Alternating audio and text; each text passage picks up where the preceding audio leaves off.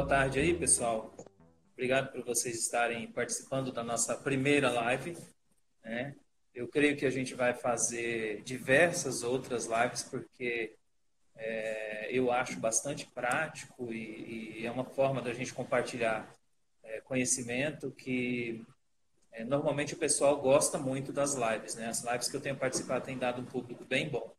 O pessoal está entrando aí, eu vou aguardar um pouquinho. Já já eu apresento o Tiago um pouco mais detalhadamente e aí a gente já começa a entrar no nosso assunto, tá? É, o pessoal do grupo está entrando, já temos 10 pessoas. Chegando às 20 a gente começa. Agora, não consigo ver o horário. Ah, 13 horas e 2 minutos. A, a duração máxima da live, Tiago, é de uma hora, mas a gente não precisa necessariamente usar esse tempo todo. Vai depender do, pessoal tirar dúvida, né? Se tiver alguma dúvida.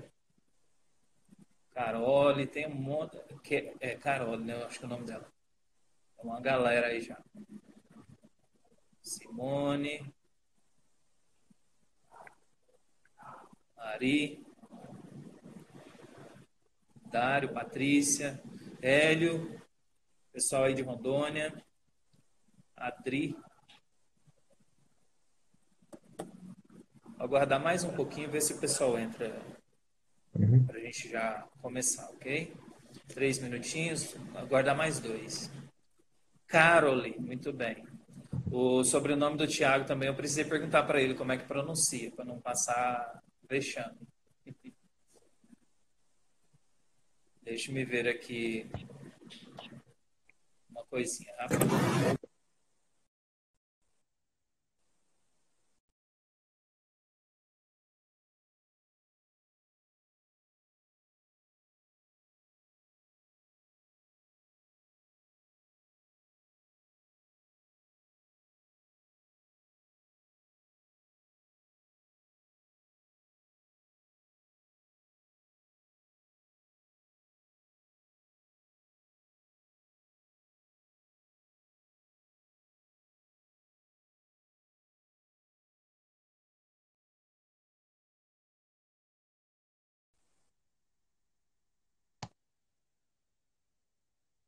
Ali para outros grupos, ver se o pessoal entra também, porque é bom quando tem bastante gente, porque aí surge dúvidas, né? E o assunto rende. Bom, em respeito aos que chegaram no horário, vamos começar é, apresentando o nosso colega, grupo, membro do grupo Pregoeiros Federais, né? Um dos fundadores, né, Tiago? Desde o começo você está no grupo. É, desde o começo. Então, nosso amigo Tiago Luiz Brunera. Tiago é graduado em Ciências Contábeis, lá pela Universidade Estadual do Oeste do Paraná. Atualmente ele é professor do Centro Universitário Dinâmica das Cataratas e é servidor ali da UNILA, Universidade Federal da Integração Latino-Americana.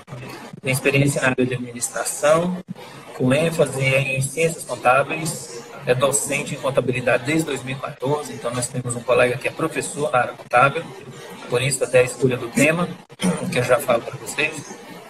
Já lecionou disciplinas como contabilidade gerencial, análise de demonstrações financeiras, contabilidade avançada e internacional. Então, nós temos o privilégio de ter hoje conosco aqui na nossa primeira live o colega Tiago Bruneira, que é, tem a formação aí e experiência docente na área de contabilidade.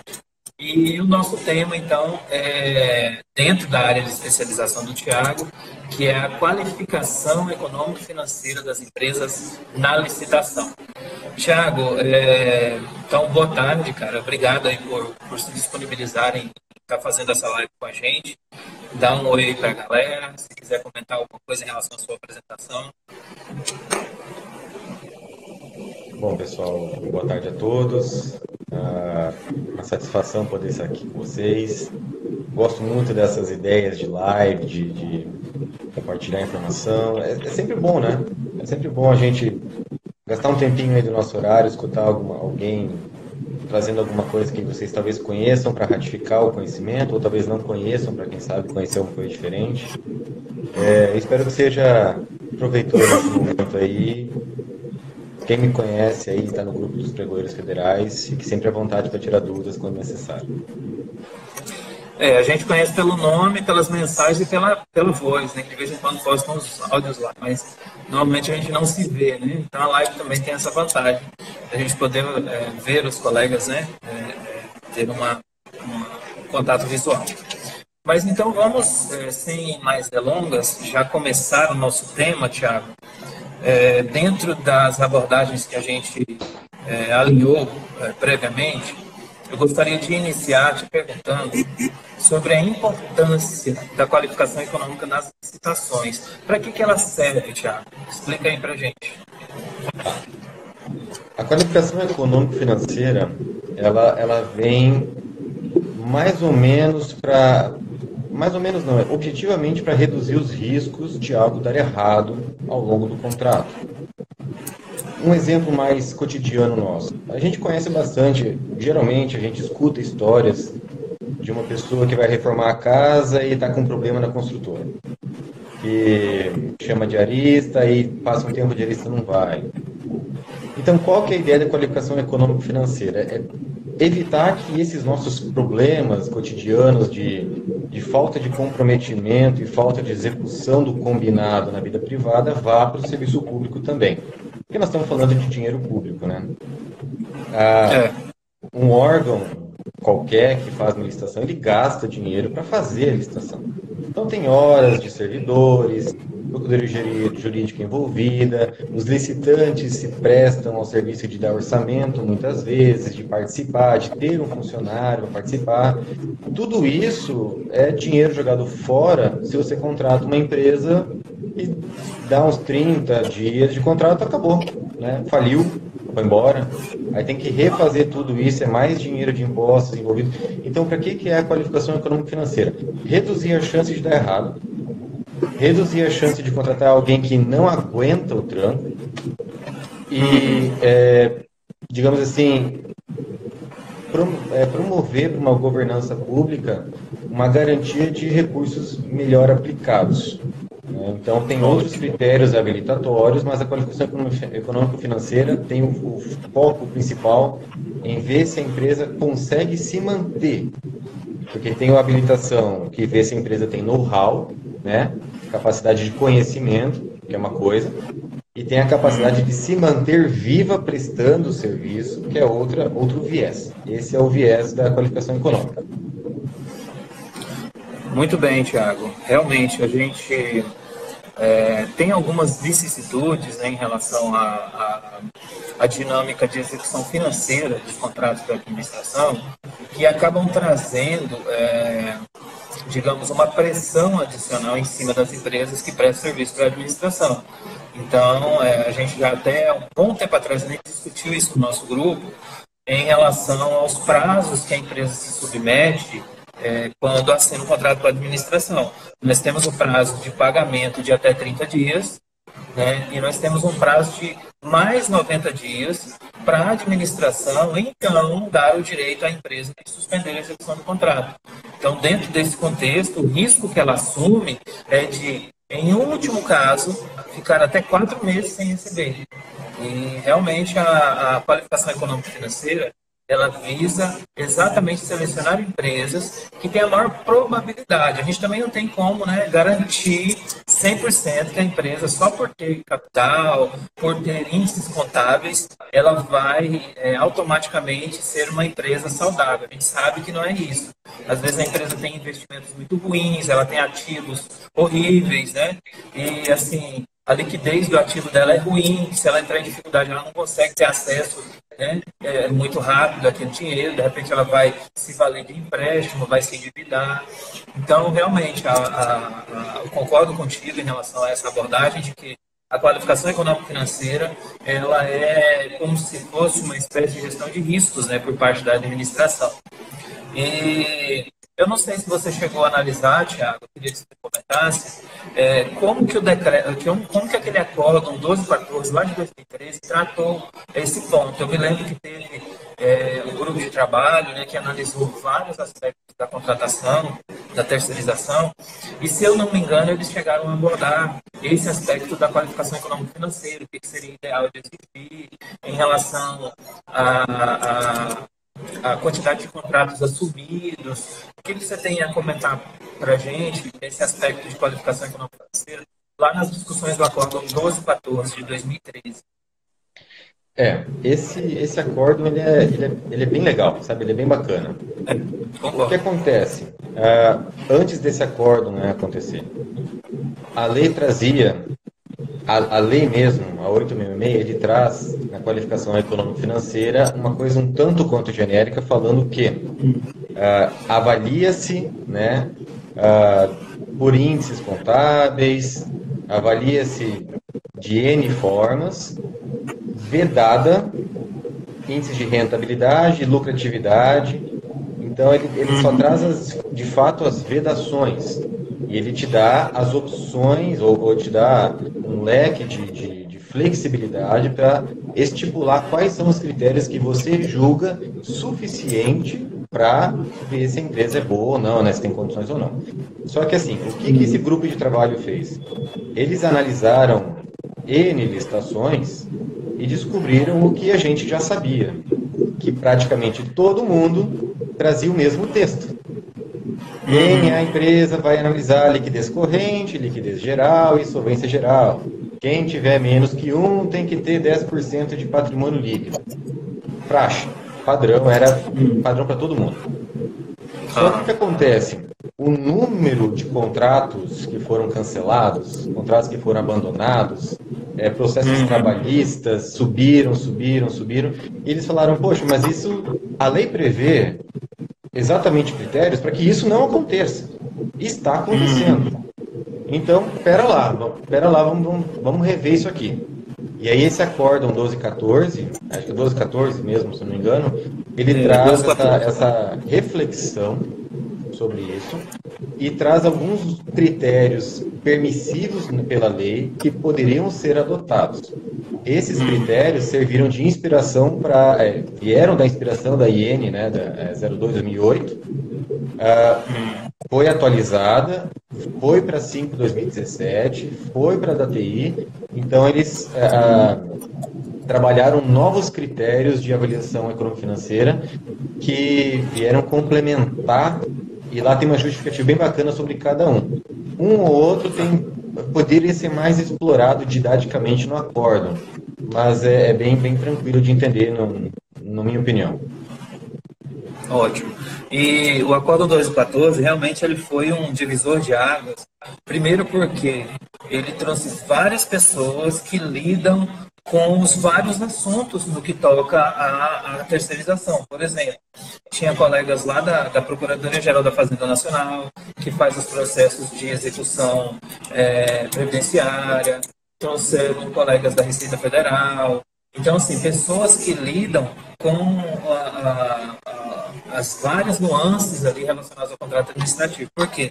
É, quando a gente fala em, em qualificação econômica financeira, isso é um tema multidisciplinar. Tem um aspecto legal, né, que tem o pessoal da consultoria jurídica que vai analisar.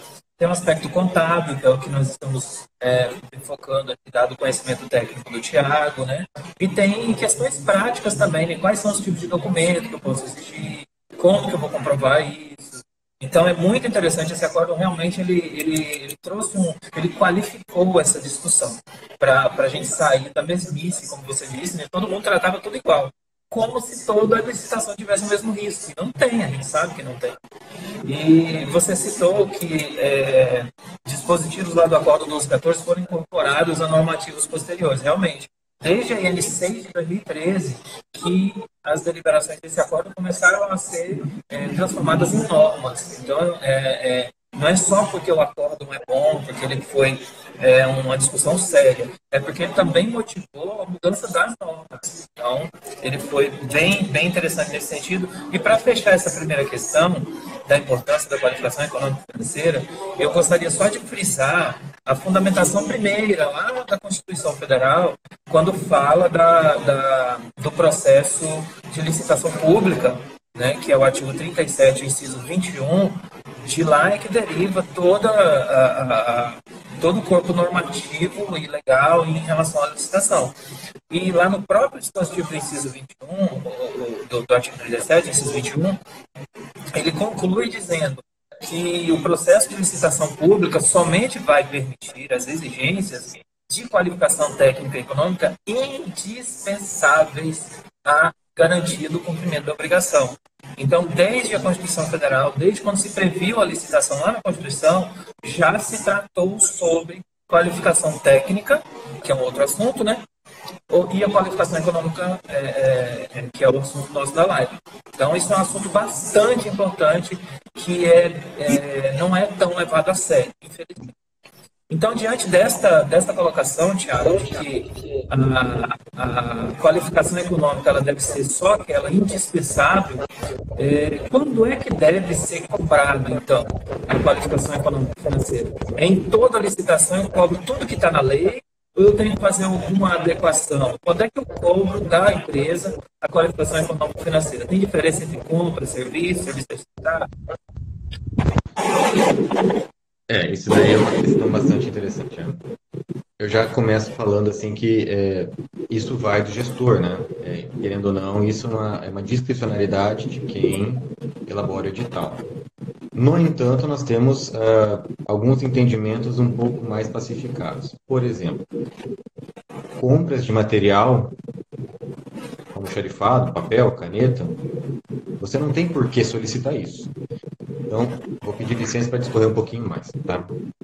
Esse tá. acórdão, esse acórdão 1214 que a gente mencionou agora, ele traz exatamente essa justificativa também. Ele fala: para que, que se pede qualificação econômica? Se pede para garantir a execução do contrato, a execução do objeto. Só que se você quer comprar bens, bens de pronta entrega, que seja uh, qualquer equipamento pequeno, material de enxerifado ou bens quaisquer, o que, que geralmente acontece do ponto de vista do fornecedor? O fornecedor compra a prazo, geralmente compra a prazo, né? entrega, recebe do governo e paga o fornecedor dele ou tem essa negociata junto com eles. Então, não tem muito porquê ele estar bem de capital para isso. Para você solicitar de forma justificada uma qualificação econômica, dizer que a empresa está bem de capital de liquidez para compra, só se for uma compra de alto vulto, uma compra que justifica uma coisa assim, a longo prazo. Uhum. Vamos dar um exemplo aqui. Vamos é, puxar, vamos renovar todos os computadores do órgão. Uma compra de 5 milhões de reais. Vamos uhum. tudo. O que acontece? Você tem que ver se a empresa tem condições de negociar com seu fornecedor e se manter viva para mandar todos os computadores num certo cronograma, não mandar é, 200, 300 computadores de uma vez só, né, ao, longo do, do uhum. ano. Então você tem que ter uma condição mínima estabelecida de continuidade da empresa para que isso não falha no meio do contrato. Uhum. Em geral, então, é, respondendo a pergunta, quando que você pede você pede quando você vê necessidade. E a necessidade normalmente vem com contratos de serviços terceirizados ou contratos de serviço, é, de mão de obra terceirizada, né? Ou contratos de serviço que tenham um cronograma de execução anual que não pode ser arriscado de, de perder. Não pode correr o risco disso que isso seja interrompido. Por exemplo, outsourcing de impressão. Você não pode ah. correr o risco que a empresa que te dê infraestrutura para imprimir as coisas, para imprimir o papel, o processo, simplesmente quebra e leva embora as impressoras de um dia para o outro e falar, ah, quebrei. Não, não pode ser assim. Então você tem que se ah. programar para isso. Então é nessas situações, quando é necessário reduzir o risco para a administração de que a empresa a ser contratada possa vir a quebrar ou atrasar salários, atrasar impostos, porque é como você disse no início da live. Acho que todos que estão aqui assistindo, de alguma forma, têm contato com órgãos públicos. Então já devem ter escutado histórias de uma empresa terceirizada de limpeza ou de vigilância que contrata, passa um mês, uns meses, aí vem o, o funcionário lá no RH lá da, da, do órgão e fala, olha, minha empresa não está me pagando, está atrasado meu salário está atrasado meu vale alimentação, meu vale transporte. Aí atrasa um mês, atrasa no segundo, e aí vai para greve, vai justiça trabalhista. Então, tudo isso pode ser evitado, a probabilidade disso acontecer cai quando você tem uma empresa com boa qualificação econômica e financeira. Então, é nesses casos que se solicita. Não é para tudo, porque também, se você solicita que uma empresa que vai te vender caneta ou café tenha é, contratos assumidos, capital circulante, uma série de índices, você está em alguma instância até prejudicando o princípio da concorrência, porque não é algo necessário. Então você pode até gerar um problema nesse aspecto também. Então tomar cuidado quando que você aplica e o que você aplica quando aplicar. Ótimo. É, e complementando, concordando com, com o Thiago, em relação ao caráter indispensável, que é o que está no texto da Constituição. O que é indispensável, você tem que cobrar. Tem coisas, por exemplo, que está na própria Constituição Federal. Lá no artigo 195, parágrafo 3 da Constituição Federal, por exemplo, diz que a pessoa jurídica indeve no sistema de seguridade social não pode contratar com poder público. Então, nós temos isso daí como sendo indispensável. Está na própria Constituição Federal. Outro ponto que está na própria Constituição Federal, também é indispensável, é a declaração de não emprego de menores de 18 anos em qualquer trabalho, é, salvo a condição de aprendiz a partir dos 14 anos. Então, o que é indispensável está na Constituição Federal são esses dois pontos. Mas para cada contratação, o gestor vai ter que verificar. Tem requisitos legais, por exemplo, de funcionamento da empresa. Se a empresa tem que ter autorização, obrigatoriamente, uma empresa de indústria de alimentos, ela tem que ter um registro hospitalário, uma empresa distribuidora de medicamentos, por exemplo. Então, assim, o que é obrigatório por lei, né, por norma de caráter cogente, obrigatório, a gente tem que exigir, porque a gente não pode é, aí a gente vai lá para aquela questão da isonomia, né? A gente não pode permitir que na nossa licitação uma empresa dispute em condições é, anti-isonômicas em relação às outras. Todas as demais pagam seus impostos, são licenciadas, são autorizadas a funcionar como a lei manda. Aí aquela ali não é. Ela pode oferecer um preço melhor e vai ganhar a licitação. Ela vai levar o contrato não sendo, é, não estando regular com relação às suas obrigações legais. Então, as exigências de qualificação econômica, elas também vão mais ou menos nessa linha, apesar de que eu estou falando aqui que é habilitação jurídica, né? Mas dentro dos critérios de habilitação, nós temos lá no artigo 27, por exemplo, dizendo que nós podemos cobrar exclusivamente o que está lá. No artigo 28 e 29, ele fala: a habilitação jurídica consistirá de, ou seja, é isso aqui, é o que está posto, não pode cobrar mais. Então, nós temos, por um lado, o mínimo obrigatório e temos, por outro, o máximo legal. É dentro desta faixa que o gestor vai analisar no caso concreto. Ó, esse item aqui é um objeto de terceirização tem um risco elevado de caso a empresa não tenha uma saúde financeira boa, ela não vai conseguir executar o contrato. Então, beleza, vamos exigir é, os índices econômicos dela, financeiros, e contábeis, e eventualmente até mesmo garantia, né? Na, na, na lei 866 fala da garantia adicional quando a empresa dá um desconto muito grande em relação ao preço estimado. Então, tudo isso está dentro dessa discussão, que a propósito é uma discussão é, muito necessária, né? Agora, Tiago, para dar prosseguimento ao nosso assunto, nós já estamos já com mais de 20 minutos de live, né? Se o pessoal tiver dúvida, gente, vocês postem aí. É, eu estou acompanhando aqui, eu não vi nenhuma dúvida até agora, tá? Eu não vi ninguém postando dúvida aí até agora. Estou vendo aí o Hélio, né? Márcia, Daniel, a Suzana, Renata, um bocado de gente aí no grupo. Se vocês tiverem dúvidas, postem aí, ok? Aí a gente vai. Ah, tem uma dúvida aqui. A Cíntia, Thiago, não sei se você está vendo aí a dúvida dela. Ela fala, ó, no item 9.10.2.1 do edital minuta da AGU, fala que a MRPP diz que pronta entrega não será exigido balanço patrimonial.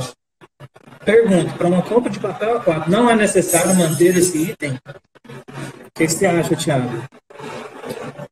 É, não, nesse caso eu entendo é mais uma, uma, uma questão é, textual, né? Veja, se você coloca o item 9.10, entendimento meu, tá, pessoal? Se você coloca esse item 9.10 dizendo que a, a pronta entrega da ME não vai pedir balanço, é porque você está pedindo balanço para a pronta entrega de quem não é certo? Colocando uma, uma exclusão de uma regra pré-estabelecida. Então, quando é pronta entrega, já tira. Fala assim, ó, não vai ser exigido, ou nem prevê exigência, ou dispensa, nem prevê nada. Fala assim, vai ser feita habilitação jurídica, fiscal, ponto. Não precisa prever isso. Porque não precisa nem cobrar empresa, dos demais, né? É, se você entra uma empresa de grande porte, você pode dar a entender que essa empresa de grande porte tem que entregar o balanço. É. Exatamente. Eu, eu entendi o raciocínio e concordo contigo. Se é dispensável a apresentação de balanço para é, pronta entrega, é, é, lembrando que a pronta entrega é um conceito que não está não tá detalhado na norma, né? Tem gente que interpreta do jeito, tem gente que interpreta do outro, né? mas para mim, pronta entrega é aquele bem de prateleira, aquele bem que não precisa ser fabricado de forma personalizada para o órgão. O que é de prateleira? O papel 4, por exemplo, é um bem de pronta entrega. É um bem que já tem na prateleira, no estoque, que eu posso vender e entregar para qualquer cliente. Então, se você tem essa situação, você pode abrir mão é, do balanço para qualquer um, não precisa ser só da MEPP. Né?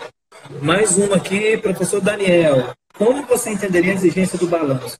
Realmente, surto é feito prático ou é possível ser mais um documento manipulado pelas empresas para garantir a contratação? E aí, Tiago, essa questão do balanço, é... qual é a importância do balanço? E, assim, como garantir que esse balanço não foi fraudado? Essa é uma dúvida bem interessante. Isso é muito legal. Vamos, vamos explicar um pouco mais aí. É, existem balanços fraudados? Sim, existem. Tá? Analisar só o balanço não te garante muita coisa. Você tem que ter um, uma espécie de, de, de, trazer os outros critérios juntos. Então, vamos explicar o seguinte. No caso de exigir balanço, ou seja, qualificação econômica para uma licitação, costuma-se pedir também técnico operacional. Tá? Uhum. Quando você traz o técnico operacional, você traz critérios mínimos de tempo, então você vê que uma empresa já presta aquele serviço durante X tempo, normalmente três anos. Então o balanço, se ele está fraudado ou errado, ele vai ter que estar fraudado ou errado por muitos anos, e isso é difícil de se manter. A fraude é. no balanço, você consegue até identificar por um, dois anos. Por muitos anos é difícil de se manter ele fraudado. Mas sim, existem alguns indícios de que o balanço não é confiável. Tá? É, eu acredito que assim, numa licitação, se você trazer, trouxer, perdão, se você trouxer ah, os critérios certos, as análises certinhas, é muito difícil dele, dele não ter um efeito prático, tá? Vou dar um exemplo aqui, eu vou dar alguns exemplos aqui. Primeiro, a empresa que traz um balanço com o passivo zero, tá? Antes disso, deixa eu só pegar uns 5 minutos e explicar um pouquinho como é que é a estrutura do balanço. O balanço ele é dividido em dois lados, tá? Uh, balanço, né? Tem que se balancear. O lado esquerdo do balanço, chamado de ativo, eles são os recursos que a empresa tem à sua disposição para o mercado. Então, são os bens, geralmente chamados de bens e direitos, né? Separados em curto prazo e longo prazo. É o que ele tem para trabalhar e disponibilidade dele. O lado direito do balanço é o, a fonte que financia o lado esquerdo. Então, o lado direito do balanço tem as obrigações perante terceiros, chamado de passivo é, é oneroso ou passivo de terceiros, é, circulante não circulante. E o patrimônio líquido, né, esse, esse termo é importante, patrimônio líquido, que é a fonte própria. Esse é o capital próprio dos sócios que financia o lado esquerdo. Muito bem. Se ele não tem nada com terceiros, se o passivo dele é zero e o ativo dele é muito, muito próximo do patrimônio líquido, só tem duas situações. Ou eles são uma empresa que paga tudo antecipadamente, todas as dívidas, difícil, né? Difícil, né? Difícil, difícil isso. Ou ele tem um patrimônio líquido. Às vezes até antecipado, né? É, simplesmente gigantesco o patrimônio líquido. Então, o que, que dá a entender do ponto de vista contábil? Tá? Que existem algumas, alguns ajustes ali ou dívidas que não foram contabilizadas, transformadas em lucro, elevando o patrimônio. Então, existem algumas, algumas indícios de que o balanço está um pouco estranho. Tá? Esse é um deles, passivo zero ou muito baixo. Segundo, ter alguma conta escondida no ativo ou no passivo, chamado empréstimo para sócios. Tem empresa que adora fazer isso. Empréstimo para sócios. Esse empréstimo para sócios ou empréstimo de sócios, geralmente é só uma... Ele gera um ativo que pode não ser ativo. É, que não existe, na verdade. É, é o sócio é. pegando o dinheiro do caixa da empresa para pagar a conta privada e lança na contabilidade como uma dívida do sócio, ou o contrário, a empresa começa a pagar contas com dinheiro que não tem lastro e fala que é o sócio que emprestou dinheiro como pessoa física. Então, essas contas no balanço já indicam que tem alguma coisa estranha também, lá não é tão confiável. O problema disso é que esses balanços são assinados. Tem uma assinatura de um contador por trás, tem a assinatura do sócio, tem o SPED, é, é, autenticando as informações. Então, ele serve mais como uma espécie de CADIM, um indício de que não está legal. Tome muito cuidado com essa empresa, embora legalmente falando ela possa estar habilitada, mas fique bem de olho e solicite essa requalificação todos os anos, bem a, a, na unha, assim, né? bem, bem certinho.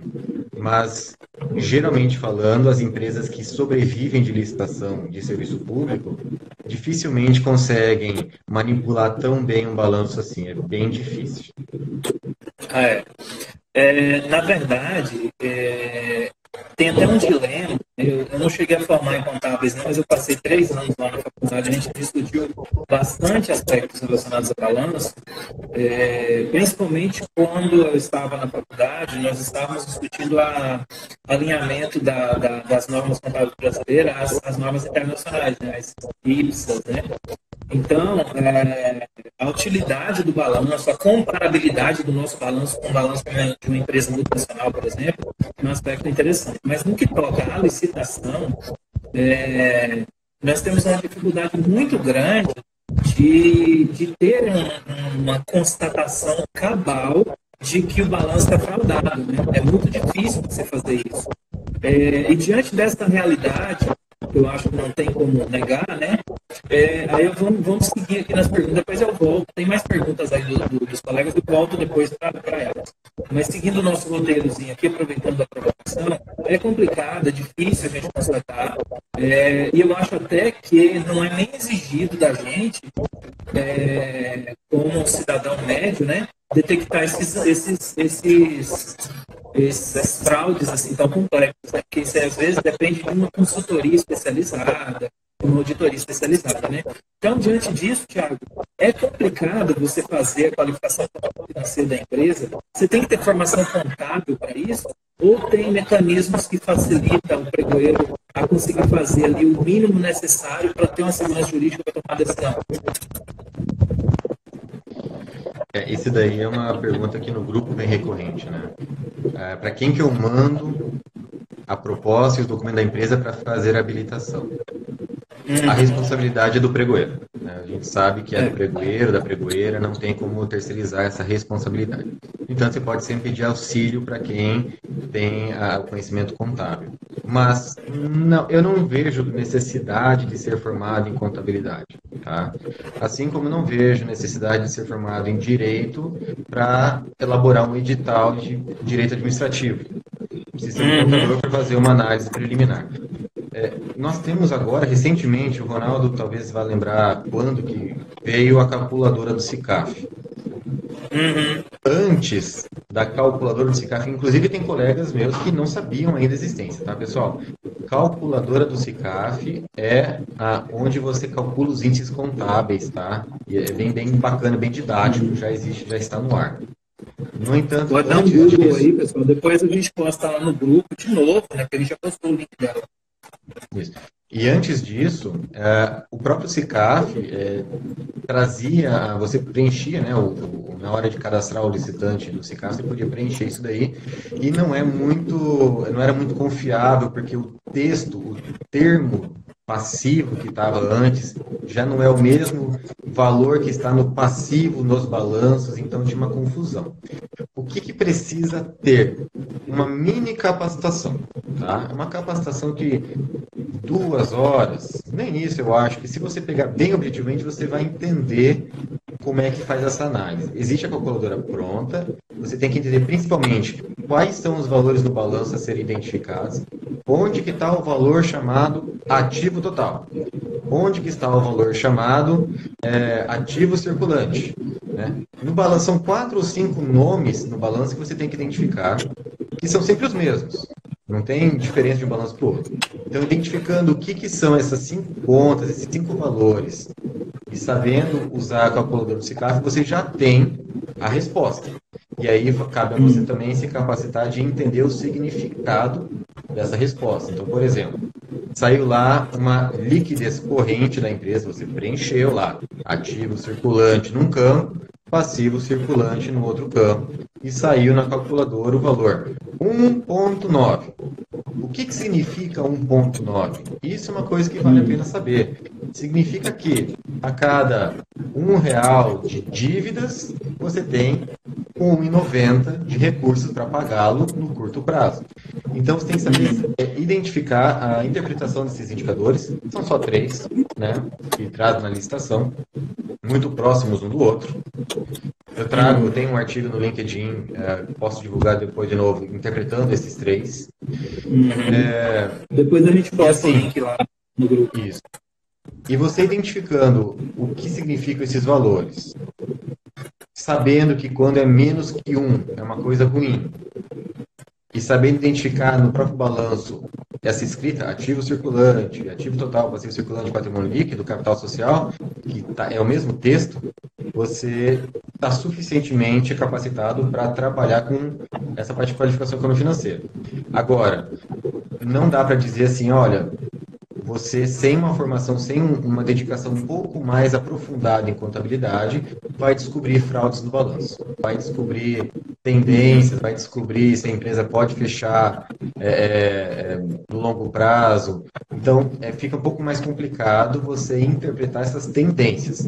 Mas a análise estática daquele momento previsto na legislação não precisa ser contador. Longe disso, um pouquinho de, de, de, de leitura de umas horinhas já é muito suficiente.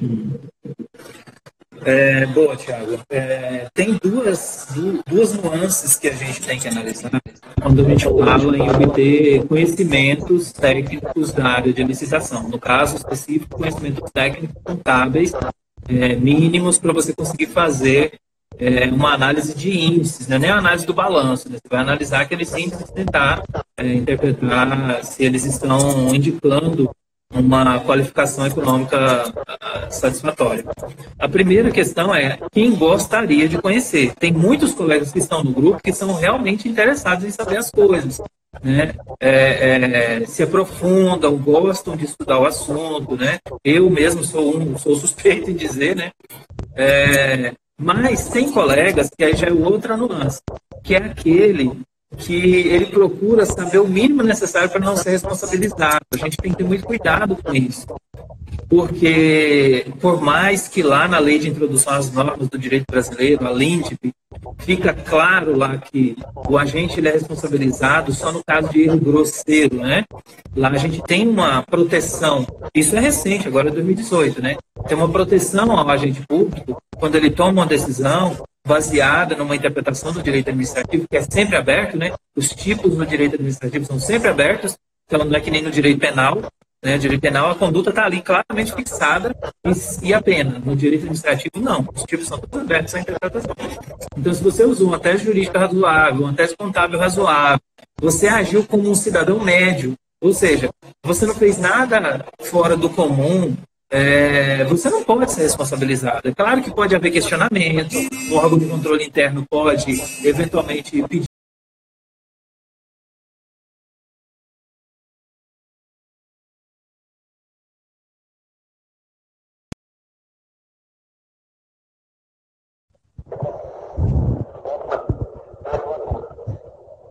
a gente precisa sim procurar conhecer o mínimo necessário para a gente ter uma atuação diligente né? e não se preocupar tanto de uma forma paranoica com responsabilização. Né? Tem gente que só pensa em livrar o dedo na reta, não quer tomar uma boa decisão. Isso é perigoso, isso é complicado. Tá? E partindo já para o fim, né, a nossa live já está com 40 minutos, daqui a pouquinho encerra o prazo limite. É...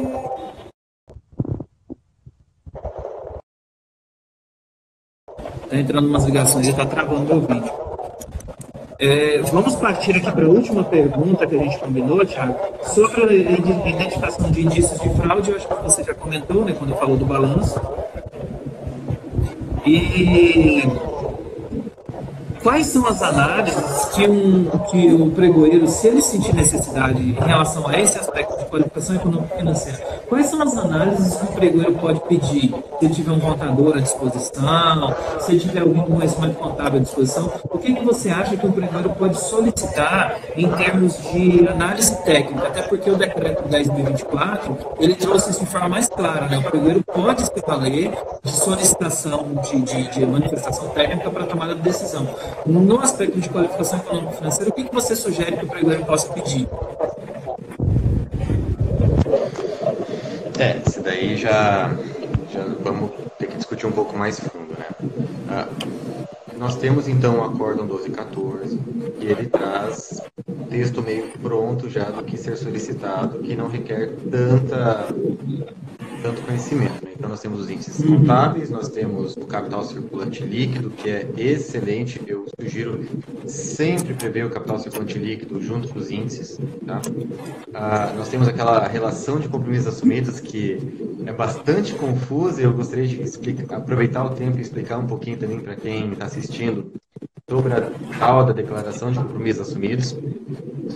É, a, parte da, da, cálculos de um dozeavo da contratação pelo PL, existe uma série de coisas previstas já nas normativas. E existem também outras. Tá? O que, que pode ser pedido a mais do que já não está nas normativas? Aí você tem que ter uma, uma equipe técnica que justifique tal, tais exigências, né? Mas tem uhum. N situações. Você pode pedir é, uma análise de solvência, que não é a solvência de índice que a gente conhece, existem outras análises acadêmicas de previsão de solvência. É, você não pode, por exemplo, é, é, é pedir é, rentabilidade, mas você pode pedir um endividamento da empresa máximo né? é uma coisa que pode ser solicitado, o endividamento máximo da empresa. Então, existem algumas outras coisas que podem ser solicitadas, mas que, por hora, por hora, eu imagino que todos os critérios elencados na IN 05 2017 sejam mais que suficientes para garantir uma boa contratação. Tá? Mais que isso, mais exigências ainda, só bem estudadas e dependendo do objeto do contrato, uma coisa bem direcionada. Por exemplo, uh, vou contratar, vou dar um exemplo assim, vou contratar uma indústria. Eu preciso de uma indústria que seja para qualquer motivo. Eu posso prever um grau de imobilização da empresa, que é para indicar que a empresa tem uma indústria própria, que ela não está investindo com indústrias terceirizadas, não, ela tem um patrimônio próprio industrial, então existem alguns indicadores nesse aspecto, mas uhum. só em coisas bem estudadas e bem aprofundadas. Na relação de compromissos assumidos, inclusive eu estou vendo uma, uma, um questionamento aqui do colega Hélio, né? Isso, já pode responder, Tiago, já pode em relação a compromissos assumidos em licitação de demo, de demo né, a indicação exclusiva de mão de obra, é comum as empresas suprimirem contratos ou fazer ajustes dos valores de maneira proporcional. Qual a sua percepção sobre essa prática? A percepção é que essa prática está errada. Está errada. Está incorreta, está ilegal. Vamos entender um pouquinho do que, que é essa declaração. É um pesadelo para muita gente. Né? Então vamos, vamos entender um pouquinho sobre isso daí. Olha só. Quando você pede, aliás, quando você licita uma, um serviço terceirizado, limpeza, vigilância, N que seja, apoio administrativo, por aí vai, você pede também atestados de capacidade técnica, uma quantidade X, né, por X anos, por X meses. Os costuma ser três anos, numa quantidade de 50%. Isso indica que, geralmente falando, por isso que não é eliminatória, geralmente falando, essas empresas trabalham majoritariamente com licitações. Existem empresas que prestam licitações para isso, que trabalham geralmente com isso. Então, quando você pega uma DRE, ou seja, uma demonstração de resultado de exercício da empresa, o faturamento dela anual tende a ser de alguma forma aproximado com o valor dos contratos anuais que eles firmam. Então, essa relação entre faturamento e compromissos assumidos deve ter geralmente uma relação. Essa relação o TCU traz então como uma uma flexibilidade aproximadamente de 20%, ou seja, 10% para cima e 10% para baixo.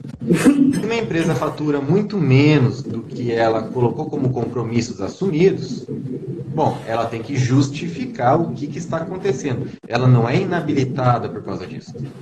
Isso é muito é importante, é Tiago, porque tem colega que entende que tem que inabilitar. Não, não é isso não, que a norma não, diz. Ela tem que justificar, esclarecer, porque foge do, do, do normal. Muito bem pontuado. Ele não inabilita, ele só requer uma justificativa do porquê que uma empresa que trabalha há anos com serviço público, trabalha com terceirização de mão de obra, tende a faturar anualmente um valor X e na DRE tem um valor Y 10% para mais de diferença para baixo ou para cima. Ele tem que justificar. Essa justificativa, ela pode ser N. Olha, eu comecei pequeno, estou subindo agora. Eu estou pegando mais licitações. Ou não, eu tive uma rescisão contratual muito forte, não estava previsto uma rescisão contratual daquele tamanho, faturei pouco. Então, essa justificativa tem que vir. Agora sim, se a empresa traz a demonstração de, de compromissos assumidos lá, a declaração, está muito diferente da DRE. Muito diferente, coisa de, sei lá, 50, 60, 80%. No meu caso, eu já vi de mais de 100% de diferença.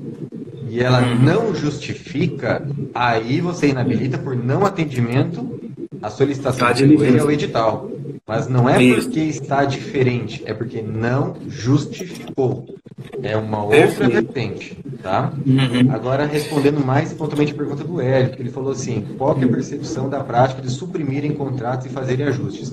Isso, para mim, é ilegal. E se vocês pegam a declaração de compromissos de uma empresa, suspeitam que tem, tem coisas ali estranhas e escondidas. Por exemplo, já aconteceu comigo, tá? Uma empresa que participou deu a relação, mas deu atestados de que a Copel, a Companhia Paranaense de Energia, contrata eles, mas não colocaram o contrato que deu atestado na relação. Falei, ué, como assim? Né? A gente foi atrás, não, não tinha previsto. Ele realmente errou, não, não colocou na, na declaração. Ele adicionou depois e teve uma, um reajuste e acertou. Depois a gente acertou isso daí. Mas é, tá errado, tem que ser corrigido. E se o pregoeiro pegar, tem que solicitar o, o reajuste esclarecimento e uma devida justificativa. Ótimo. Tem uma pergunta aí da Carole também, né? Carole. É, se possível, ela já me falou como que pronuncia o nome dela e eu ainda estou errando. se possível, comente sobre a qualificação econômica financeira quando participam é, licitantes com empresa matriz e filial. Interessante isso aqui também. Quanto ao processo de análise em relação à qualificação econômica financeira, como que analisa, Tiago? Tem alguma implicação se a matriz participa da, da licitação, ela apresenta documentos da filial? Nesse aspecto de qualificação econômica financeira, tem algum, algum reflexo? Olha, a, a, filial de uma empresa, ela nada mais é do que uma nova empresa, com o investidor dele, o capital dele, praticamente sendo a matriz. Né? Não é exatamente esse conceito, do ponto de vista jurídico e contábil, mas a grosso modo é algo assim. Se você entra com uma filial, é a filial que tem que ser analisada. Tá? Claro que na justiça, eventualmente erros da filial, você joga para a matriz da responsabilização. Na justiça. Tá? Lógico. Se a, a, filial entra em licitação, é, dá errado o contrato, dá problema, a matriz que se responsabiliza. Isso na justiça é fácil. Até administrativamente, acho que dá até para questionar, acho que até administrativamente isso daí. Agora, na análise contábil da licitação, não, você analisa a filial de forma independente. Por quê? Porque você não sabe quantas outras filiais a empresa tem. Você só sabe a última. Porque se, por exemplo, essa é uma curiosidade que algumas pessoas não conhecem. O CNPJ começa lá, né? Númerozinho, ponto, númerozinho, ponto, númerozinho, barra, 0001. O que, que é o 0001? É a matriz. 0002 é uma filial. 0003 é a segunda filial. Então entra na licitação lá, a 0008. Qual que é a 0008? É a sétima filial de uma matriz. Se você pega a matriz, se você pega a matriz para analisar junto, então você tem que analisar a matriz e todas as outras filiais, porque a matriz, querendo ou não, vai estar correspondendo a todas elas. Então eu entendo que a, a análise tem que ser só da, do CNPJ que participou. Isso em relação à qualificação econômico-financeira. Na habilitação Sim. jurídica, vai ter documentos que são é, da matriz e tal, mas na qualificação econômico-financeira é, deixa eu responder aqui o Antônio. O Antônio ele perguntou se não tem nada a ser feito, como provar. Antônio, na verdade, a gente só tem como fazer alguma coisa em relação ao que a gente consegue é, verificar. Primeiro, você tem que verificar, analisar qual é a obrigação do pregoeiro em relação a isso. A obrigação do pregoeiro é exigir o que está no edital sem inventar novas paranoias aí. Porque tem colegas que realmente, me desculpe a, a, a, brincadeira, mas assim, eles criam umas ideias assim absurdamente complexas, como se o pregoeiro tivesse que ser PHD em contabilidade. Não é isso. Não precisa. O mínimo necessário, que está lá na Constituição, que é é, qualificação econômica indispensável é o que está no edital. Na licitação, o juiz não exige toda e qualquer qualificação econômica financeira possível, não. O Tiago falou em vários, várias análises contábeis que dá para fazer, análise de solvência, análise de endividamento, de grau de imobilização. Dá para fazer isso aí tudo, mas você não vai exigir isso tudo na licitação.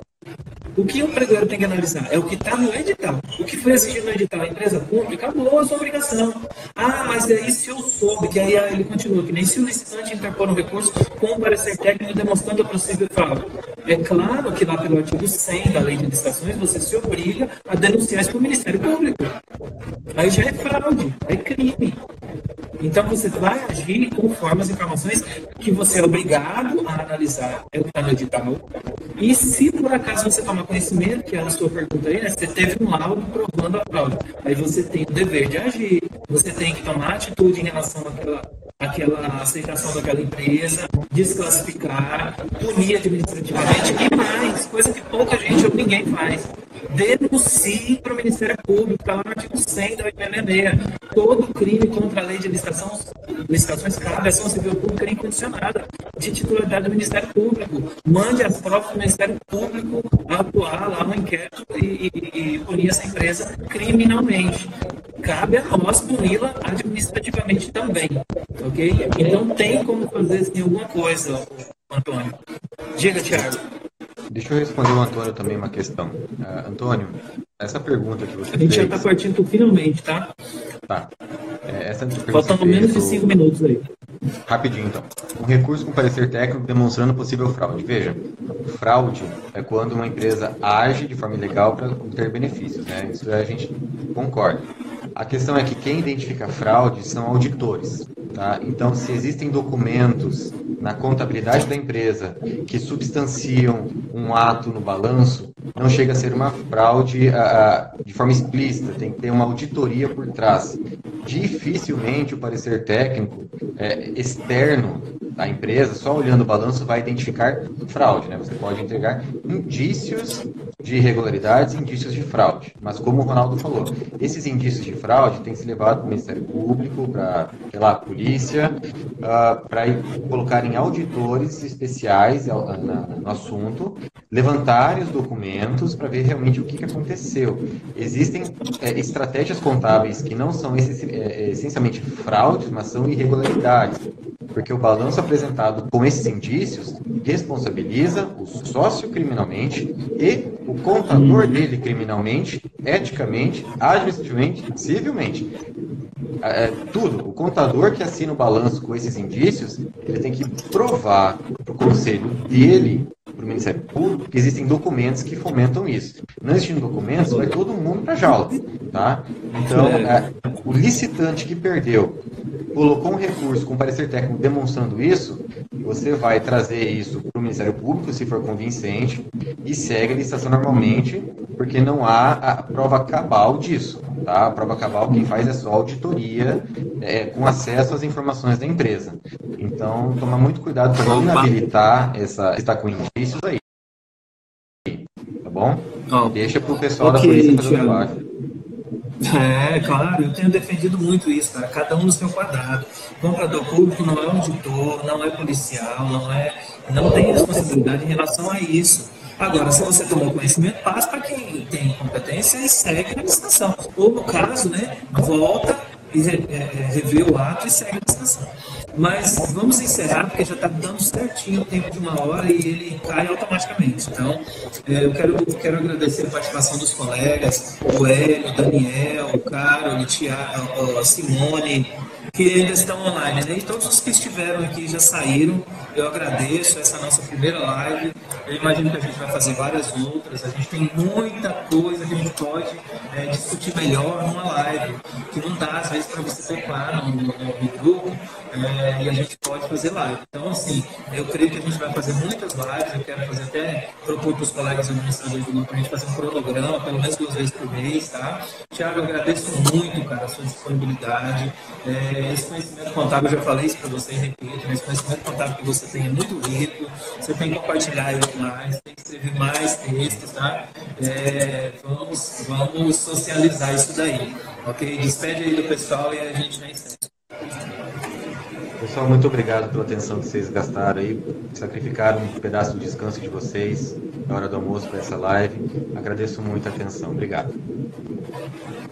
Até mais, pessoal. Até a próxima.